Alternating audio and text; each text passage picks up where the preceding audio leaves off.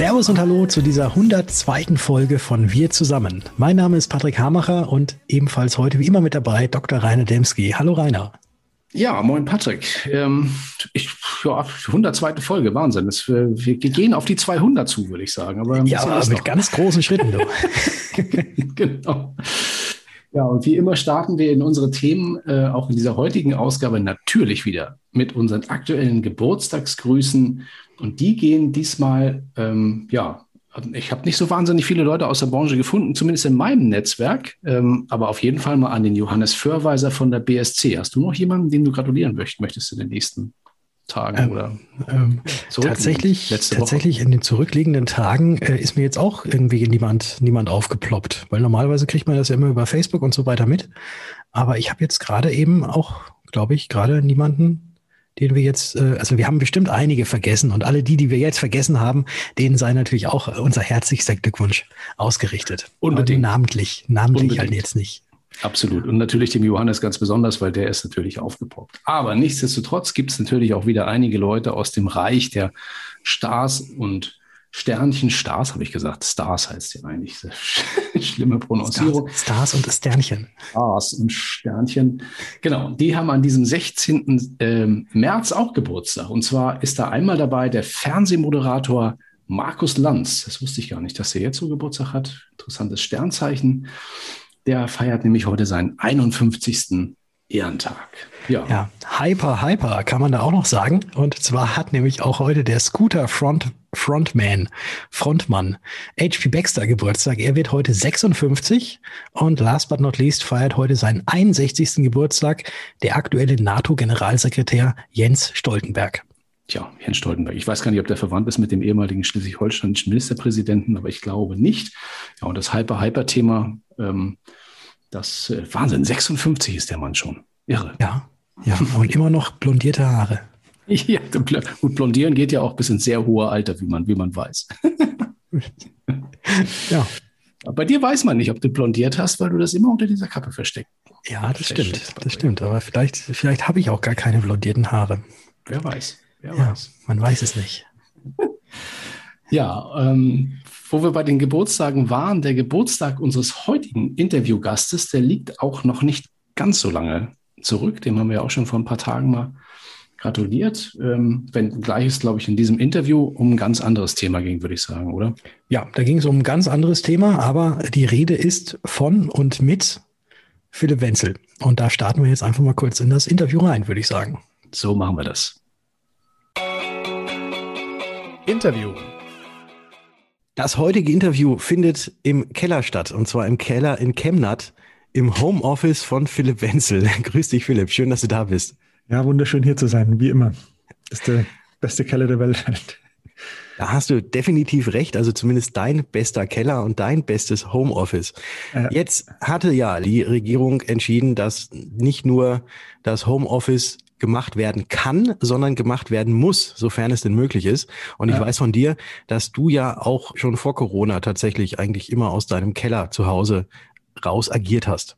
Ja, genau. War schon immer die Zentrale gewesen halt, deswegen ist für mich die Umstellung eigentlich egal. Und ich finde es auch okay jetzt, ähm, wenn du das machen kannst, dann, dann mach's halt einfach, weil dann können auch wieder die arbeiten, die es nicht machen können. Ähm, und ich würde es auch tatsächlich jedem empfehlen, da mal jetzt reinzuschnuppern und das zu probieren, halt äh, Homeoffice vom Homeoffice aus zu beraten, also online zu beraten, obwohl ich weiß, dass viele das jetzt einfach mal ungeil finden halt. Was findest du, wenn du gerade gesagt hast, ungeil, was findest du denn so geil daran, von zu Hause aus ohne persönlichen Kundenkontakt jetzt vis-à-vis, -vis, dass man sich gegenüber sitzt, zu haben?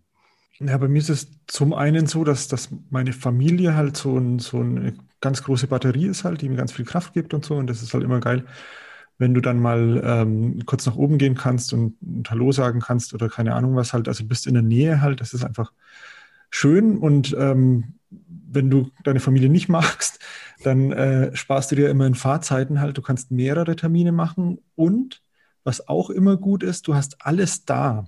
Also wenn, wenn der Kunde dann fragt, ey, wie ist denn das dann bei indischen Elefanten mit der BU? Dann habe ich die Bücher da, wo ich nachschauen kann und ihm das dann gleich beantworten kann, weil wenn ich bei ihm wäre, halt irgendwie unterwegs, dann, dann müsste ich sagen, oh, das habe ich im Büro, tut mir leid, muss ich dann nachschauen. Und das finde ich so die, die coolen Sachen. Ähm, ich glaube auch, dass es vielen Kunden angenehmer ist, dass es einfach von zu Hause aus machen können oder von wo auch immer aus. Also es ist ja, ich mache ja BU und wenn du eine BU brauchst, dann hast du einen Beruf. Ja, darauf können wir uns, glaube ich, einigen. Und dann sagen die Berufstätigen immer, ja, ich kann ab 18 Uhr oder so. Und dann sage ich halt, da kann ja ich ja nicht mehr, da arbeite ich halt nicht mehr. Dann mhm. ja, wieso? Naja, ich arbeite halt auch zu normalen Arbeitszeiten. Es wäre assi, wenn ich von 18 bis äh, 24 Uhr arbeiten würde, damit ich immer dann Zeit habe, wenn die Kunden Zeit haben. Und so kannst du dann auch was machen in der Mittagspause oder sowas. Und das geht halt auch viel einfacher, wenn du es über Homeoffice machst. Hm. Ist es nicht so, dass wenn man Homeoffice hat und du gesagt hast, man kann ja auch mal eben kurz nach oben gehen, dass man vielleicht mehr abgelenkt ist, wenn man das zu, von zu Hause aus arbeitet, als wenn man das Ganze tatsächlich in einem outgesourcten Büro, also in einem eigenen Büro hat? Das ist, glaube ich, eine Typfrage. Also da ist es bei mir so, ich kann das sehr, sehr stark trennen voneinander und dann auch wirklich hochgehen, Telefon aus, beziehungsweise ich sehe, dass es klingelt und ich gehe nicht ran. Mhm. Ähm, sowas kann ich äh, sehr stark trennen. Ich kenne genügend Leute, die sagen genau das halt, ich, dass es nicht trennen können halt und dass ihnen das zu, zu schwer ist, aber dann kannst du ja die Tür zumachen unten bei dir im Keller halt oder dann brauchst du halt einen Raum, wo du, wo du absperren kannst und dann musst du halt deiner Familie sagen, jetzt bin ich nicht erreichbar, ich mache jetzt ein Interview mit Patrick Hamacher oder sowas. Mhm. Ähm, und dann, dann äh, wissen die halt, ich melde mich in fünf Minuten wieder oder sowas halt. Mhm. Und das ist aber eine Typsache halt. Ne? Also was, was aber viele Leute jetzt, glaube ich, so machen, ist, ist so eine psychologische Kiste halt, dass die einfach sagen, halt, jetzt werde ich dazu gezwungen und deswegen finde ich es kacke.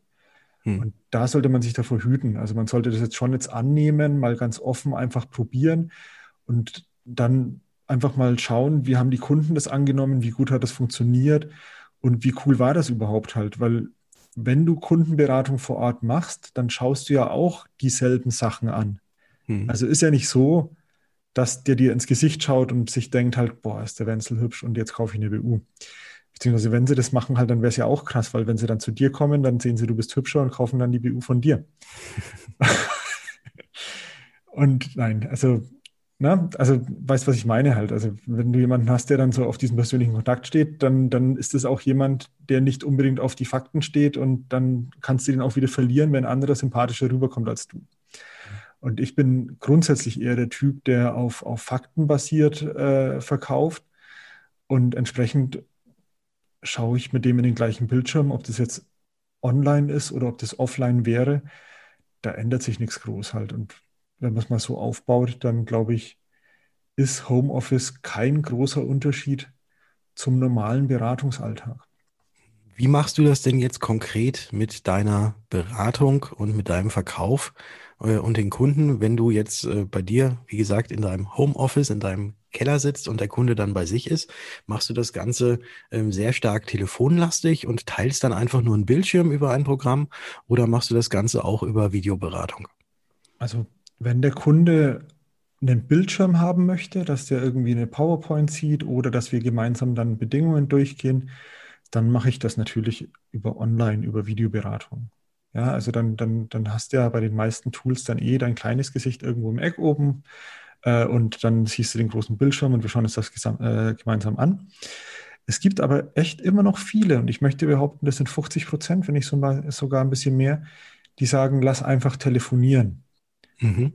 Aber es sind jetzt mehr geworden, die sagen, nee, lass mal hier äh, Zoom, Flexperto, Bridge, äh, Teams oder was auch immer machen, weil die das jetzt auch von der Arbeit her kennen.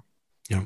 ja früher war das ja noch alles total äh, exotisch und keine, keine Sau hat, also vielleicht hast du einen Teamviewer mal gekannt halt, weil da deine IT sich draufgeschalten hat und dir den Computer repariert hat.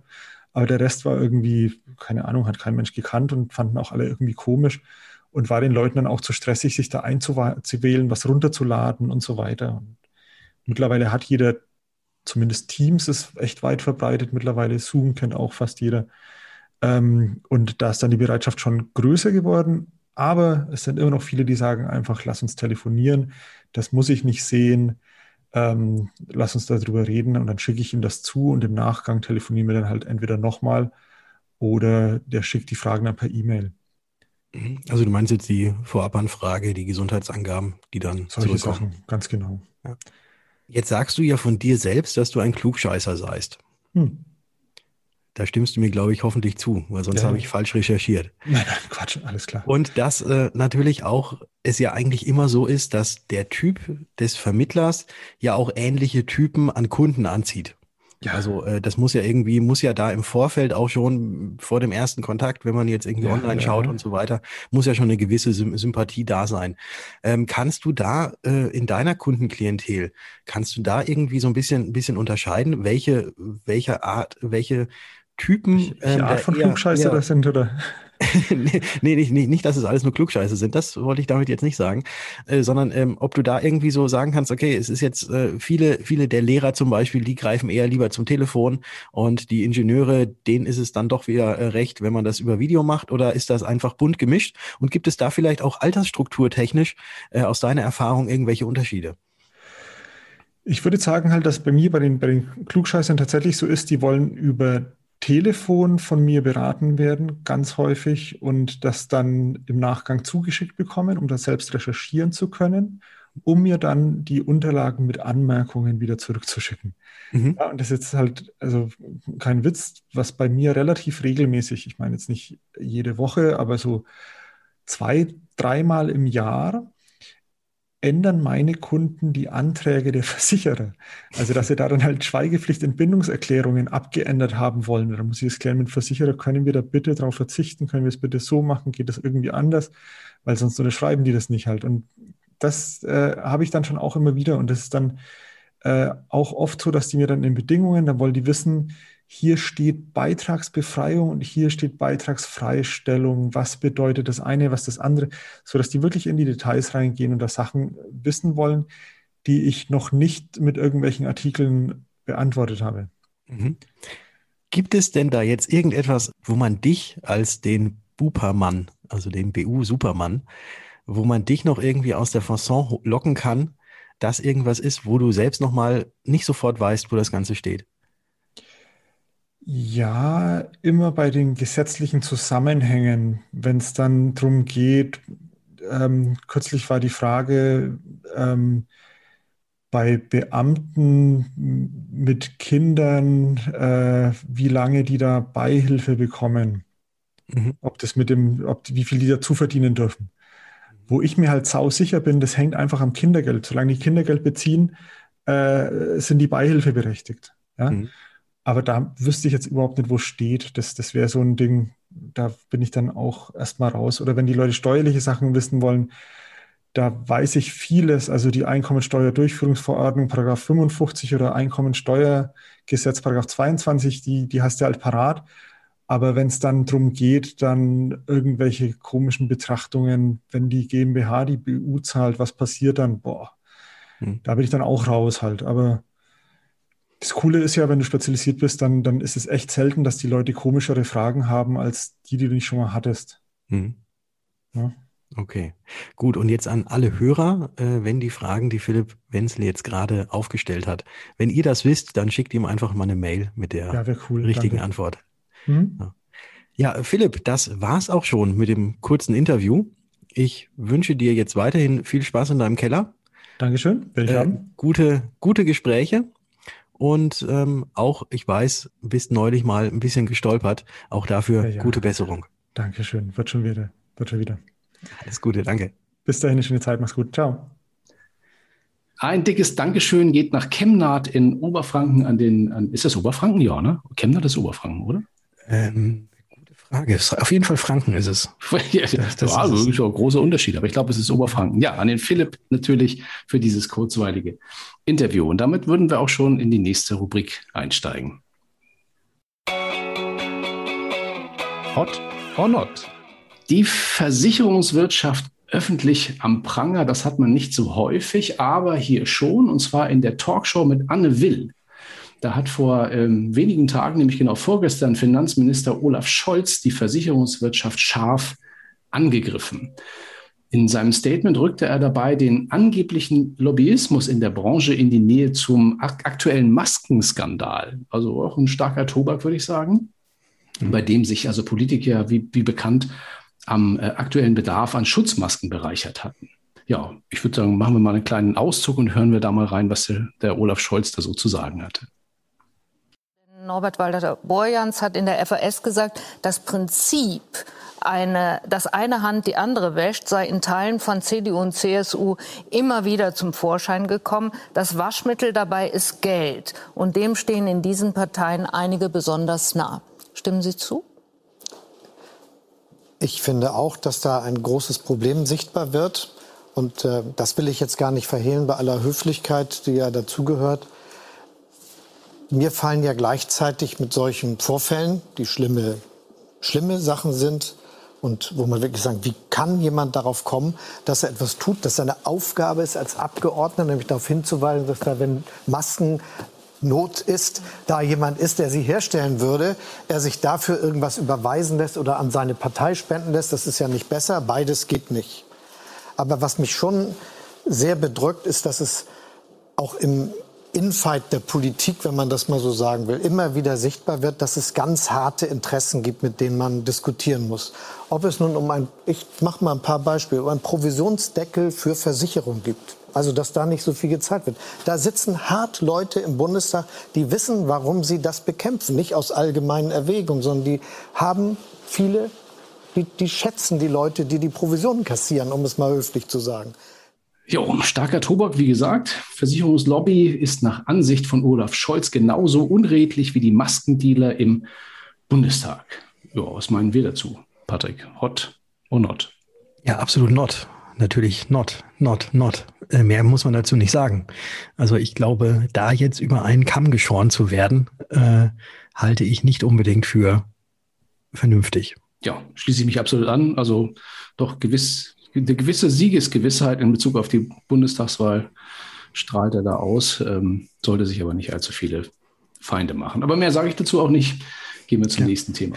Ja, und zwar gehen wir zum nächsten Thema, was auch nicht so schön ist. Konsumflaute in Deutschland lautet da oder kann da die Überschrift lauten. Die privaten Haushalte haben nach Angaben des Statistischen Bundesamtes im vergangenen Jahr verdammt wenig eingekauft. Insgesamt war es der stärkste Rückgang privater Ausgaben seit 1970, nämlich über fünf Prozent war dieser Rückgang. Natürlich ein Ereignis des langen Lockdowns und der Schließung von Betrieben. Und da konnte auch die temporäre Senkung der Mehrwertsteuer im vergangenen Jahr kaum etwas entgegensetzen. Nun stehen wir laut Auskunft mancher Experten vor Beginn einer dritten Welle und der nächste Lockdown wird auch ebenfalls diskutiert, obwohl wir inzwischen Impfstoffe und Testmöglichkeiten haben und viele andere Nationen vormachen, dass es auch ohne hammerharten Lockdown geht. Daher die Frage, vertragen wir noch einen weiteren harten Lockdown? Wäre das hot or not?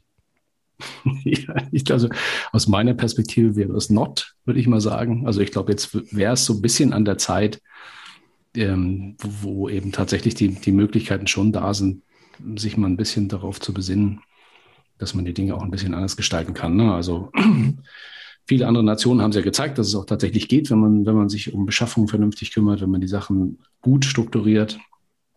Aber naja, also ich wäre gegen einen wie auch immer gearteten neuen harten Lockdown. Ja, sehe ich genauso. Wir sind uns heute total einig, Patrick. Ja, total. total. Mal gucken, ob wir jetzt beim nächsten Thema, ja. ob wir da vielleicht auch und dann sind wir auch noch uneinig sind. ja, aber, wir sind aber, aber witzig ist, wir sind auch jetzt äh, hart auf Not. Also das haben wir sonst nie. Wir sind sonst immer so vermittelnd. Stimmt. Ja. Ja, ja nee, wir, wir, müssen, wir müssen jetzt hier mal, wir müssen mal hier andere Seiten. Müssen wir Farbe bekennen. Ja, richtig. richtig. ja. Ja, nächstes Thema beschäftigt sich mit, mit einem, ja, einem besonderen Fall aus Skandinavien. Und zwar wird dort diskutiert das Thema höhere Rente durch Corona. In Schweden ähm, wird ja eine neue Corona-bedingte Konsequenz diskutiert. Und zwar hat der Chefaktuar der schwedischen Rentenbehörde, der Erland Eckheden heißt er, ähm, hat äh, ja angedeutet, dass aufgrund der Corona-Pandemie die bis über viele Jahrzehnte gewachsene Langlebigkeit der Menschen einen durchaus einen Dämpfer erleiden wird. Einen kleinen, aber zumindest einen spürbaren. Ja, und für sein, für, für sein Land, also für Schweden, sieht er die Lebenserwartung aufgrund von Covid-19 nun auf das Niveau von 2015, also immerhin ein paar Jahre zurückgeworfen. Und deshalb schlägt er auch vor, die staatliche Basisrente in Schweden um einige Euro, nicht viel, aber die Rede ist so von vier bis sechs Euro im Monat, pro Rentner zu erhöhen. Ja, seitens der deutschen Rentenversicherung haben wir da noch nicht so viel gehört, aber es wäre doch vielleicht mal aktuarisch auch ein Thema. Also was meinen wir, soll der Staat die gesetzliche Rentenberechnung Corona-bedingt ein Stück weit anpassen, Patrick? Hot or not? Uh, das ist jetzt schwierig. Das ist jetzt schwierig. Da kann ich jetzt kein wirkliches Hot oder auch kein wirkliches Not zu sagen. Wobei ich tatsächlich äh, Richtung Hot tendieren würde, weil wenn es tatsächlich statistisch nachgewiesen werden kann, dass Covid-19 die Lebenserwartung kürzt, dann ist ja äh, mehr im Topf, weil ja früher aufgehört wird zu zahlen im, im Schnitt. Und deswegen kann auch durchaus die gesetzliche Rente erhöht werden. Ja, also aus Kollektivsicht wird zumindest mal so ein, so ein Nachrechnen, wäre, wär, mhm. glaube ich, mal angesagt, ja. Finde ich ja, auch. Ja, ja. Könnte man machen. Also ist ja, ist ja jetzt nicht viel für die einzelne Person, also vier bis sechs Euro, äh, was du ja gesagt hast. Aber in Summe macht das ja schon, glaube ich, relativ viel aus. Also in Summe auf jeden Fall. Und auch vier bis sechs Euro ist auch Geld pro Monat, nämlich, wenn man es aufs Jahr hochrechnet für einen Rentner. Ja. Ist auch Geld. Also darf man, muss, sollte man schon, schon überprüfen. Können wir ja mal nachfragen in München bei der Deutschen Rentenversicherung. Genau, genau. Du rufst jetzt mal kurz an und ich gehe jetzt mal weiter zur nächsten Rubrik, weil da hat nämlich unsere geschätzte Kollegin Franziska wieder einen Impuls. Und dieses Mal geht es um das Thema Lesen. Und da Lesen ja bekannterweise Zeit kostet, gibt sie in ihrem aktuellen Impuls ein paar durchaus spannende Alternativen zum Lesen vor. Dein Impuls von und mit Franziska Zepf. In meinem letzten Impuls ging es ja um das Thema Lesen und Weiterbilden. In diesem Zusammenhang höre ich von euch ganz häufig, ich bin zu müde zum Lesen, ich schlafe da immer ein oder ich finde Lesen zu langweilig oder ich nehme mir einfach keine Zeit zum Lesen oder ich möchte die Bücher nicht rumstehen haben und, und, und. Ich denke, jeder hat schon mal irgend so ein Vorurteil selbst gehabt oder es zumindest gehört.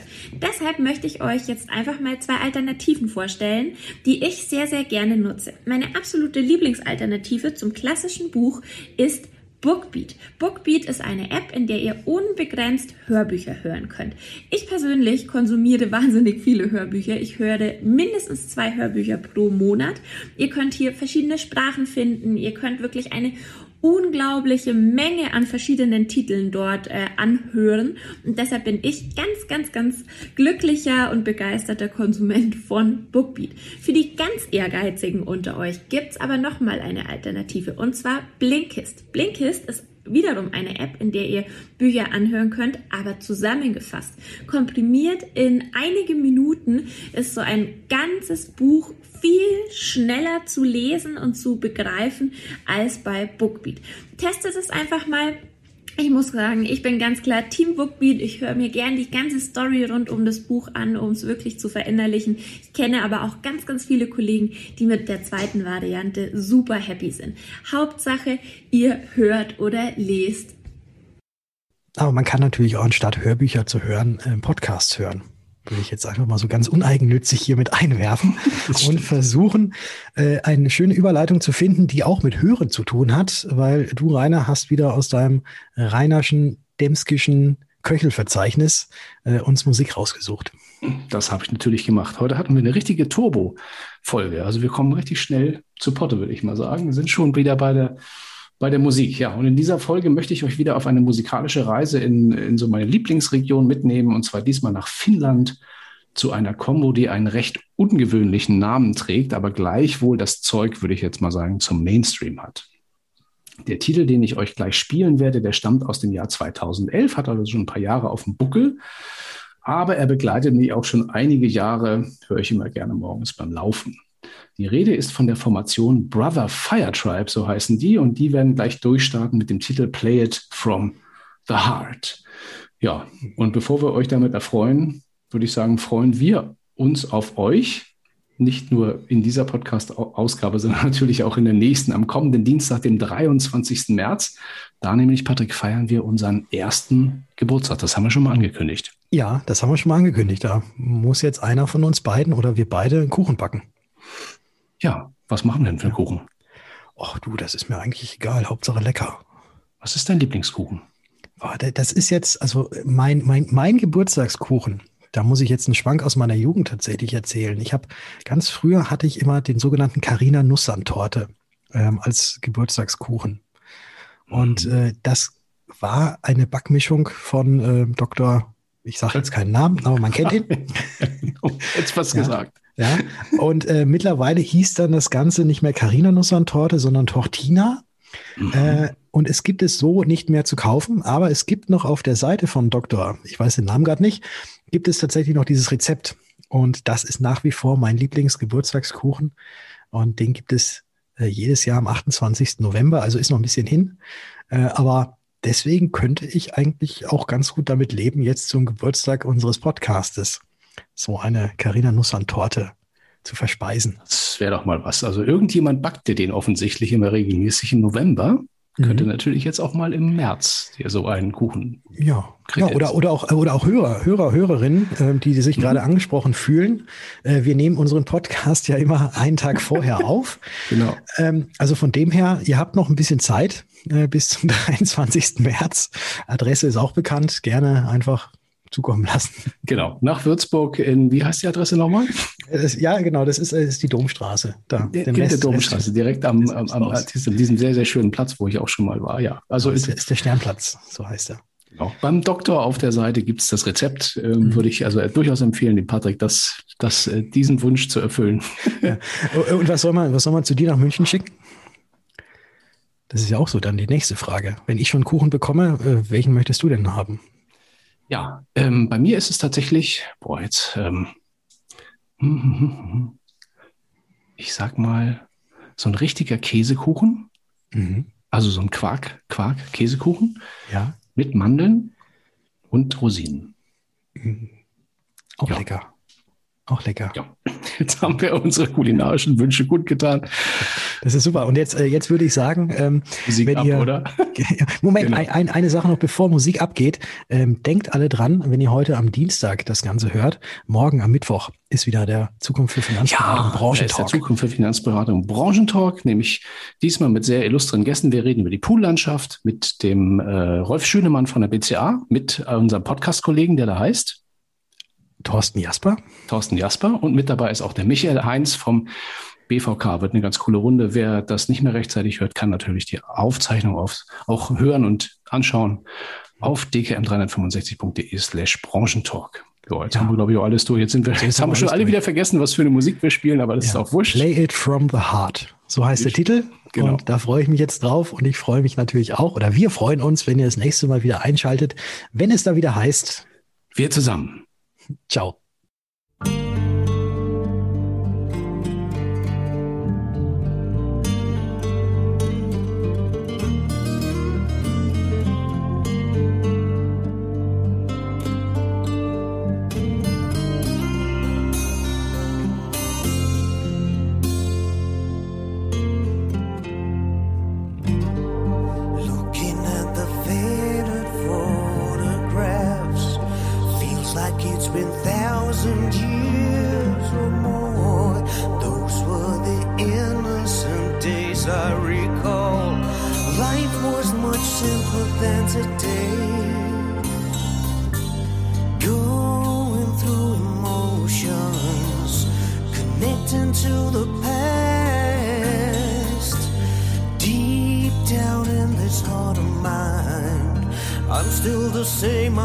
to be